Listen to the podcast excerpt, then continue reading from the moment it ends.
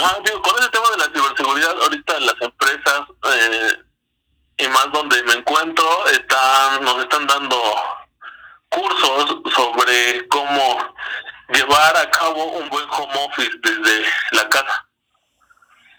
Entonces, eh, pues sí, estamos tomando bastantes este cursos y estamos asistiendo para que realmente personalmente y por videollamada para que realmente pues, incluso nos hacen exámenes para que realmente vean que nosotros estamos llevando a cabo lo que estamos aprendiendo.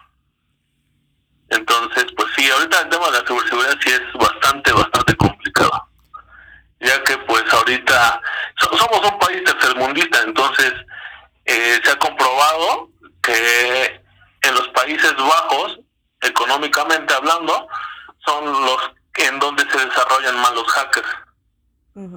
Entonces, pues desgraciadamente México creo que es uno de los primeros en donde se hay mucho más delincuencia en la en este caso de la ciberseguridad, ¿no? Y pues sí hay bastantes bastantes puntos en los que hay que reforzar que mucha gente no conoce y que prácticamente ahorita pues todos estamos conectados a, al internet, ¿no? Eh, la mayoría pues toma clases en línea y nada más de las clases, pues tenemos un celular que está conectado a internet. Entonces, eh, si no cuidamos nuestra información, pues créeme que sí va a ser bastante, de bastante, bastante riesgoso lo que puede llegar a pasar. Ahorita lo que está muy de moda es el Internet of Things, o en español que es Internet en todas las cosas, eso es eh, la brecha más grande, ¿no? Que tú estés conectado a Internet y conectes tu celular, y conectes tu tele, y que conectes una cámara de, seguridad, y que conectes tu laptop, y que conectes eh, Alexa, y que conectes bla, bla, bla, bla, bla. Todo eso es una brecha de seguridad el que lleguen a hackear alguno de esos, eh, alguna de esas empresas o que esas empresas publiquen las IPs públicas por las que se están conectando a Internet, cualquiera de las tu casa, cualquiera de las personas puede prender tu tele, cualquiera de las personas puede conectarse a tu Internet. Es, es bastante riesgoso y hay, hay muchos puntos. uno de los puntos principales pues es como decía, ¿no? Contar con un programa de antivirus y que siempre esté actualizado. Eso es un punto muy, muy a considerar, porque muchos no saben ni actualizar ni cómo funciona un antivirus. Entonces, pues no estamos expensas de que si tienes un antivirus ya estás eh, excluido de que te llegue a pasar algo, pero pues puede llegar a protegerte. Eh, pues, en la segunda, pues era vigilar las descargas y archivos adjuntos. Ver qué es lo que se está descargando, ver qué es lo que está entrando en la computadora, ver qué es lo que estamos navegando, ver qué es lo que estamos bajando. Eh, creo que todo eso nos llevaría a una mejor resolución en caso de tener virus en nuestra computadora y eso nos lleva a hacer el tercer paso, que son los respaldos o backup. El que tú tengas un respaldo de tu información, eh, las buenas prácticas lo recomiendan una vez al mes, yo recomendaría una vez cada 15 días. Eh, hacer un respaldo de toda tu información, subirlo a la nube, guardarlo en discos duros, guardarlo en memoria. Eh, el tercer punto pues es el este punto que muchos ocupan, el correo, en donde pues entran los emails extraños, ¿no? Lo que es el phishing y el spam. Muchos no saben qué es y muchos, ah, te acabas de ganar tanto de dinero, eh, te queremos invitar a tal cosa, y le dan clic, ¿no? Y ya desde ahí, pues ya, ya les dieron este, la puerta abierta a un ciberataque de que te pueda este, dañar tu equipo, robar información, secuestrar información, el ransomware. Eso es bastante, bastante tema por ahí. El otro punto pues sería mantener siempre tus sistemas operativos actualizados, tanto de computadoras, tanto de teléfonos, tanto de dispositivos que tengas conectados, los dispositivos que tengas conectados a tu red deben estar actualizados. ¿Por qué? Las compañías van actualizando o van eh, lanzando parches de seguridad en conforme, en conjunto con los antivirus encuentran algunas brechas de seguridad y por eso son los parches, ¿no? Entonces, por eso son las actualizaciones. Eh, haz una buena gestión. El otro punto sería hacer una buena gestión de tus contraseñas, que eso es muy, muy, muy importante. Las contraseñas deben de ser grandes, seguras, eh, deben incluir números, letras, mayúsculas, minúsculas y algunos caracteres extraños. Eh, pues en ejemplo, el ampersand, la arroba, todo eso, ¿no? Este, no se debe utilizar la misma contraseña pues para eh, las, todas las cuentas que tengas, debes de utilizar diferentes contraseñas. Mm, no se deben de guardar en papeles, pegados cerca de alguna computadora, en algunas libretas. Al final, pues es una contraseña y eso te da, pues es seguridad, ¿no? Eso se gestiona las contraseñas. Dice, hay otro que también, recuerda tu móvil o tableta también deben de estar protegidos es lo que decía yo hace ratito. Al final, todos los dispositivos que estén conectados a Internet son vulnerables. No hay ninguno, ninguno, ninguno que se escape o que esté exento. Tú estás conectado a Internet. Incluso otra recomendación que yo le apuntaría como la 7 es, si no estás ocupando el Internet en cualquier dispositivo, sea el que sea, lo debes de apagar. Debes de apagar el del teléfono, el de la tablet, el del el de la computadora. ¿Por qué? Porque aunque tú no lo estés ocupando, el dispositivo está mandando señales de GPS, puede ser hackeable, se pueden conectar a tu equipo. Al final, no todos estamos en una red libre, ¿no? La red libre de Telcel o de cualquier otra compañía, al final todo es hackeable y todo está en la nube. O sea, no estamos exentos de un, de un ataque. Otra, pues es la creación de usuarios para diferentes personas. Si compartes un equipo con varias personas, pues que cada usuario que tenga su perfil creado. O sea, no compartir tu información, no compartir tu perfil con 5, 6, 7 personas. Compartirán el equipo, pero no compartirán el perfil, ya que pues también ahí es una fuga de información, ¿no? Al final, eh, si trabajas desde casa, el, la información sigue siendo de la empresa. Entonces es bastante riesgoso el hacer un home office y el hacerlo bien, pues nos lleva en este punto, ¿no? De guardar la información de la empresa. Al final, pues es información, siempre que se maneja información, pues es delicada.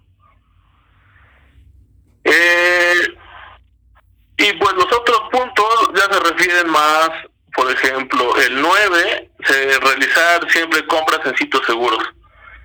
Eh, la mayoría, o lo que hacen ahorita, pues es eh, comprar o no se dan cuenta dónde compran, ¿no?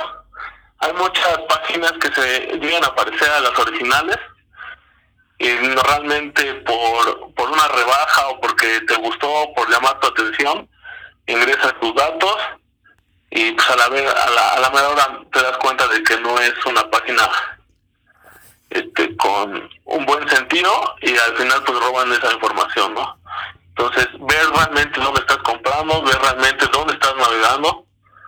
Eh, los bancos sugieren y lo han sugerido eh, utilizar sus, sus tarjetas digitales, no las tarjetas físicas.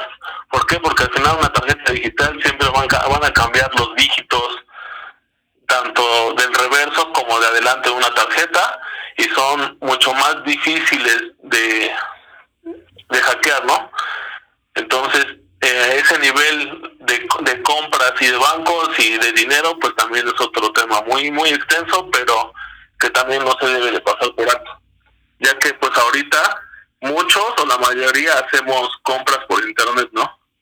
Con esto de no salir de casa, pues creo que es un punto muy, muy, muy delicado. Y el último punto, pues es revisar las, las aplicaciones de extensiones autorizadas, tanto en el celular como en, vuelvo, tanto en el celular como en, eh, en la computadora, ¿no? Eh, me refería yo más al celular, ¿por qué? Porque al final todos, todos tenemos siempre el celular activo y con internet. Eh, la, no sé si todos tengamos la posibilidad de tener una computadora en casa, pero al menos un celular sí. Y las aplicaciones que descargamos, de dónde las descargamos, cómo las descargamos, qué información metemos a esas aplicaciones. Desde, tu nombre, dirección, teléfono, eh, tarjetas bancarias. Luego uno se pregunta, ah, pero es que cómo obtuvieron mi, mi información, ¿no? Cuando uno está dando esa información sin sin saber realmente para qué lo, lo van a ocupar, ¿no? Entonces, eh, creo que esos serían mis consejos más. Hay muchísimos más, pero esos son como que los de puntos más críticos ahorita. Oye, y en el caso de los niños, por ejemplo, ahorita que me decías esto de las aplicaciones, porque normalmente los niños son los que ocupan el celular y se meten aplicaciones y descargan juegos y todo eso. Entonces, en el caso específico de los niños, ¿cómo le podrían hacer los papás para vigilar que no estén metiendo datos o que no estén descargando aplicaciones que puedan comprometer la seguridad del dispositivo? Ah, mira, de hecho, ahorita, eh, y eso, ese es un buen punto, porque yo, tengo niños chiquitos y aunque realmente pues no lo saben manejar, cuando ya están dos, tres aplicaciones instaladas, yo lo que hago es en todas y todos los dispositivos ya se encuentra una parte donde se dice crear una cuenta, donde tú creas un perfil para tus hijos. Ah, en ese perfil tú les das acceso a lo que tú quieres o a los que ellos necesitan. O sea, por ejemplo, tú creas un perfil para un niño y le dices, ¿sabes que tú solamente vas a ver YouTube Kids? Y vas a poder tener blog de notas y vas a poder tener todos tus juegos. Y se acabó. Entonces, cada vez que tú le desbloquees el teléfono al niño, porque no puedes, el niño no puede poner su huella o no debe tener una contraseña, al menos que tú se lo desbloquees. Eso es una, una, una seguridad, un candado de seguridad muy fuerte. El niño no puede tener ni contraseña ni su huella registrada en el celular, al menos que tú se lo des. Entonces, cuando tú le activas esta niño, pues solamente va a entrar a las aplicaciones que tú le estás dando acceso. No va a poder no va a poder ni entrar al navegador, no va a poder entrar a bastantes cosas, al menos que tú se lo, tú así lo quieras. Y no que el niño lo, el niño lo quiera y cuando lo quiera. muy bien, esa no me la sabía. Y otra, este... Y todos los celulares lo traen, ¿eh? ¿Y en qué parte? no, ya en serio. No, ya la consulta técnica esa parte, dile. Ay. no, pero oye, otra, este, ahorita con lo de las clases virtuales, ves que todo el mundo se conecta en Zoom, por ejemplo, pero yo he leído artículos o noticias que dicen que Zoom no es tan seguro, porque también ha pasado que hackean las videoconferencias, y ese tipo de cosas. Entonces, en ese sentido, ¿cuál sería tu recomendación? ¿Sobre las videoconferencias o exclusivamente de Zoom? Principalmente de Zoom, porque tengo entendido que no tienen una seguridad tan buena, pero en general. Pues mira, eh, yo voy directamente a Zoom, yo voy directamente más a más a todas las videoconferencias. ¿Por qué? Eh, te voy a decir, eh, mira, yo tengo un celular personal y un celular de la empresa. En el celular de la empresa me llegan pues notificaciones de reuniones, notificaciones de WhatsApp y bla, bla, bla. Si el celular de la empresa a mí, a mí, a mí se me llegara a perder y yo tengo por ahí una videoconferencia, el que se lo llega a encontrar solamente le da clic en unirse a la conferencia y abre la conferencia y va a estar dentro de la conferencia, aunque no sepa a lo mejor de qué hablan, que eso sería lo más, que eso sería lo mejor, ¿no? Que no supiera de qué hablan, ¿no? Pero si sabe realmente del tema de lo que se va a hablar, pues ahí estamos en un problema, ¿no? Porque ya está dentro de la conferencia. Eso desde perder un equipo. O sea, me voy más arriba, por ejemplo, el que puedan hackear la videoconferencia, eso ya es para términos de, de un experto. No cualquiera lo puede hacer. Y te digo, al final, ¿qué es lo que se recomienda? Eh, poner varios candados de seguridad. Por ejemplo, no estar directamente conectado a un modem, que el modem no tenga una contraseña en específico. Por ejemplo, la, el modem de, las, de, de, casa, aunque sea de casa, tú lo puedes administrar y es recomendable cambiarle la contraseña por lo menos una vez cada tres meses. Y eso es por lo menos. La, la contraseña de tu equipo igual, por lo menos una vez cada tres meses. Y hacer un, un hotspot sobre, sobre equipos. ¿A qué me refiero en esto? Por ejemplo, de tu celular, conectar tu celular al, al internet. Y de tu celular compartirlo a la computadora. Porque así estás poniendo más dispositivos en medio de la conexión a internet y así es más difícil de hackear un, un, un, un equipo como tal, ¿no? Un equipo final se, se llama. Entonces, esa es como que una de, de, de mis consejos, conectar varios, eh, hacer un puente entre varios equipos para que sea más difícil el, el alcance hacia el equipo final. Y lo otro, pues es igual, en cambio de contraseñas, eso es bastante, bastante, bastante eh, meticuloso. El cambio de contraseñas es lo más que puedes hacer. ¿Por qué? Porque hasta en las, en las grandes se llegan a saber tu contraseña, ¿no? Y entonces es mejor que tú, tú la cambies sin avisarles a ellos.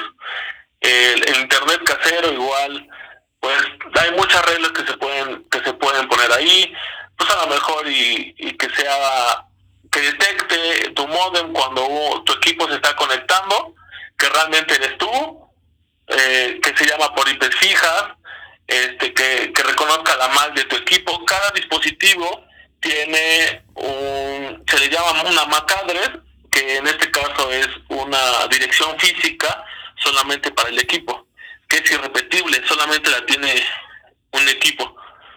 Entonces, cada vez que se conecte a tu, a tu modem, que lo reconozca que eres tú y te deje hacer la conexión. Si llega algún invitado y se quiere meter a mi conexión de internet, pues no lo va. Una, pues tiene contraseña, ¿no? Una no lo va a reconocer, me va a pedir permisos a mí para que yo le dé conexiones a internet. Entonces, todo eso creo que nos ayuda bastante ahorita en, en las videoconferencias, que es lo que ahorita se está ocupando. Muy bien, muchas gracias. Eh, ¿Me repites tu nombre y tu cargo, por favor? Ah, sí, mi nombre es Eduardo Fuentes Santiago y para la empresa a la que trabajo se llama Schnellecke Logistics México, una empresa alemana y el, cual, el cargo al cual desempeño es especialista en infraestructura. Eh, me dedico específicamente a lo que es el área de redes y telecomunicaciones y telefonía. ¿Cómo que no te